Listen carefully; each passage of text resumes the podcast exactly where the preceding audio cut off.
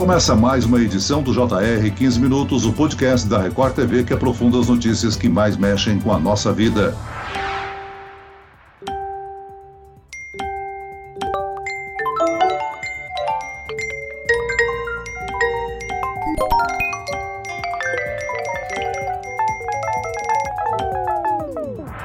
Apagão nas redes sociais ligadas ao Facebook não é o único problema que a gigante de tecnologia enfrenta. Denúncias de uma ex-funcionária mostram que a empresa deu prioridade aos lucros em vez de cuidar da segurança dos usuários. Com tudo que está acontecendo, nós estamos sendo forçados a admitir o quanto somos dependentes das redes sociais. Comerciantes estudam processar o Facebook pelos prejuízos causados pela pane no serviço. Como podemos nos proteger? Eu converso agora com o professor da Faculdade de Computação e Informática da Universidade Mackenzie, Vivaldo José Preternitz. Bem-vindo, professor. Olá, é um prazer estar com você e com seus ouvintes. E também com a gente o repórter do Jornal da Record, Luiz Carlos Azenha, que nos últimos dias acompanhou esse apagão e as consequências dele. Azenha, na segunda-feira você chegou à redação e pôde decidir que os colegas funcionavam sem as redes sociais, não é mesmo?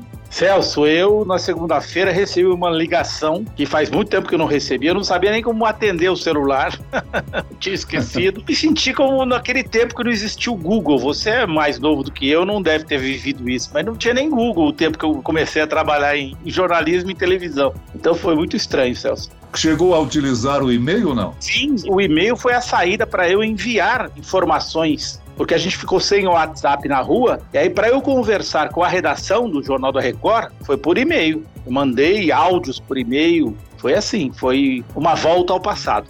Você chegou a produzir uma matéria sobre as empresas que consideram processar o Facebook por prejuízos financeiros nesse apagão. Com quem você conversou, Azenha? Olha, eu fui a um galpão onde funcionam várias empresas virtuais, todas de mulheres. Então ali tem uma agência de publicidade, uma agência virtual, tem também várias empresas que prestam serviços a pessoas que têm lojas virtuais, lojas no Facebook, lojas no Instagram. E essas pessoas tiveram prejuízo, Celso. Uma das pessoas que eu entrevistei estimava que na segunda-feira deixou de vender, o grupo ao qual ela servia deixou de vender 5 mil reais. Já uma agência de publicidade eu conversei com a dirigente dessa agência e ela disse: Olha, tem uma joalheria muito grande a qual eu presto serviço que ficou parada. Ela, ela foi como se fosse um feriado, porque tudo eles fazem via WhatsApp. Então, aí você multiplicar isso por todas as empresas, que são milhões de empresas do mundo todo, você dá para imaginar o que foi o prejuízo, né, Celso? Professor Vivaldo, essas empresas legalmente têm direito a procurar um ressarcimento dos prejuízos? Celso, realmente eh, eu acredito que não. Eu não sou advogado, mas é muito provável que elas não tenham sucesso nesse pleito. O que a gente tem visto são advogados oportunistas procurando pequenas empresas, acenando com a possibilidade de receberem valores a título de indenização. Mais uma vez, eu repito, não sou advogado, mas eu não acredito que haja qualquer possibilidade de sucesso nisso até porque os serviços prestados pelo Facebook e seus produtos, né, como o WhatsApp, por exemplo, são gratuitos, né? E as pessoas usam-nos usam porque querem e usam-nos sem gerar qualquer vantagem financeira direta a essas empresas. Evidentemente, elas têm vantagens de forma indireta. Então, eu não vejo nenhuma possibilidade de sucesso. Além disso, você vai ver o, o, o advogado de uma pequena empresa, como a Zenha citou, brigando com uma, com uma organização do tamanho do Facebook. Eu acho que trata-se, na maior parte dos casos, de pessoas que são procuradas, incitadas por eh, advogados oportunistas. Como é que o senhor tem acompanhado a denúncia da ex-diretora do Facebook, que participou de uma comissão no Senado americano ontem, dizendo que a empresa incentiva a cultura do ódio, prioriza o lucro e viola as próprias regras? Olha, eu acho que, salvo os exageros de alguém que está odiando o Facebook, ela está coberta em razão, né? O Facebook vinha trabalhando no lançamento de uma versão do Instagram para crianças, pré-adolescentes, o Instagram Kids. E vazaram informações do Facebook dizendo isso que você nos colocou, que levou a empresa a suspender o desenvolvimento do Instagram Kids. Eu acho o Facebook e todas essas big techs entidades extremamente perigosas para a democracia e para as pessoas como um todo. Eles têm um poder desmedidamente grande, praticamente sem qualquer, sem sofrer qualquer supervisão. Na minha visão, talvez de mais longo prazo, essas empresas vão passar pelo mesmo processo que passaram os gigantes do petróleo americana no início do século XX, a Standard Oil, que acabou sendo obrigada a se dividir em diferentes empresas com controladores diferentes para evitar isso que o Facebook tem hoje, na prática um monopólio. Então, na minha opinião, a única forma de controlar esses gigantes, que são um perigo para a sociedade, é diminuí-los, é dividi-los. Talvez a gente tenha serviços um pouco menos eficientes, mas eu acho que vale a pena abrir, abrir mão de um pouco dessa eficiência para garantir a nossa liberdade, diminuir as possibilidades que nós sejamos manipulados. Professor, 3,5 bilhões de pessoas foram afetadas pela queda dessas redes sociais na segunda-feira. Quer dizer, mais ou menos a metade da população do planeta, né, se viu refém de uma empresa e sua segurança cibernética. Eu fiz uma entrevista na segunda-feira, que eu vou pedir que ela seja reproduzida rapidamente agora.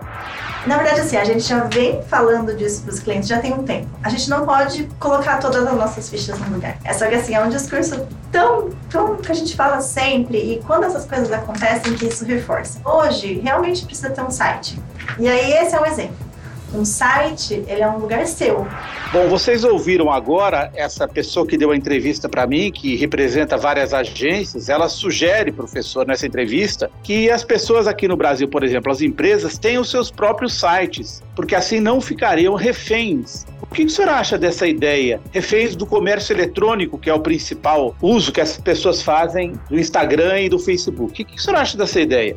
É, ela vai ter que investir muito mais. Então, uma, uma, empresa muito pequena, por exemplo, alguém que entrega comida, é, alguém que vende alguma coisa, que é uma, praticamente uma empresa individual, vai incorrer em custos, e custos não só para desenvolvimento desse site, mas custos de hospedagem, custos de manutenção, e nada vai garantir que essas estruturas construídas dessa forma sejam mais estáveis que o Facebook e seus produtos. Por quê? Porque esses sites não são construídos com todo o investimento que algo como o Facebook, por exemplo, faz, né? Nós vivemos num mundo globalizado, muitos países estão tentando leis para regular essas empresas de tecnologia. Eu pergunto ao senhor, isso é fundamental? É necessário? Se não for feito, nós corremos quais riscos, hein, professor?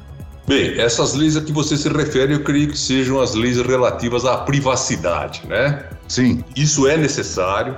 Nós temos na União Europeia uma legislação que é talvez a mais avançada em todo o mundo que cuida desse, desse problema. Aqui no Brasil, eh, a LGPD está entrando em vigor, a gente nota que muitas empresas estão preocupadas em seguir os seus preceitos. Então, essas leis são importantes, na minha visão, devem ser cada vez mais comuns, cada vez mais aperfeiçoadas. Porém, nós precisamos estar conscientes que a nossa segurança cibernética, a nossa privacidade, deve-se também e talvez principalmente às atitudes que nós tomamos. Por exemplo, não ficar frequentando sites suspeitos, por exemplo, tomar muito cuidado com a permissão para instalação de cookies e coisas dessa espécie. Nós não podemos delegar a nossa segurança cibernética, a nossa privacidade aos governos. Porque, por mais aperfeiçoadas que sejam essas leis, por melhores que elas sejam, se nós não tomarmos esses cuidados elementares, nós vamos continuar inseguros. Professor, o brasileiro é a terceira população que mais tempo gasta nas redes sociais, uma média de 3 horas e 31 minutos online, atrás apenas dos filipinos e colombianos. Qual a explicação para esse? Bom, é uma necessidade ou é um fascínio que o brasileiro tem pela rede social? Os dois casos, né? É, é uma necessidade, como a gente viu, em função dos problemas que aconteceram, e há um fascínio também. Infelizmente, a grande massa da nossa população não é chegada, por exemplo, à leitura de um jornal sério, não é chegada a, a televisão mais séria, né? Porque hoje nós temos alguns canais de televisão terríveis por aí, né?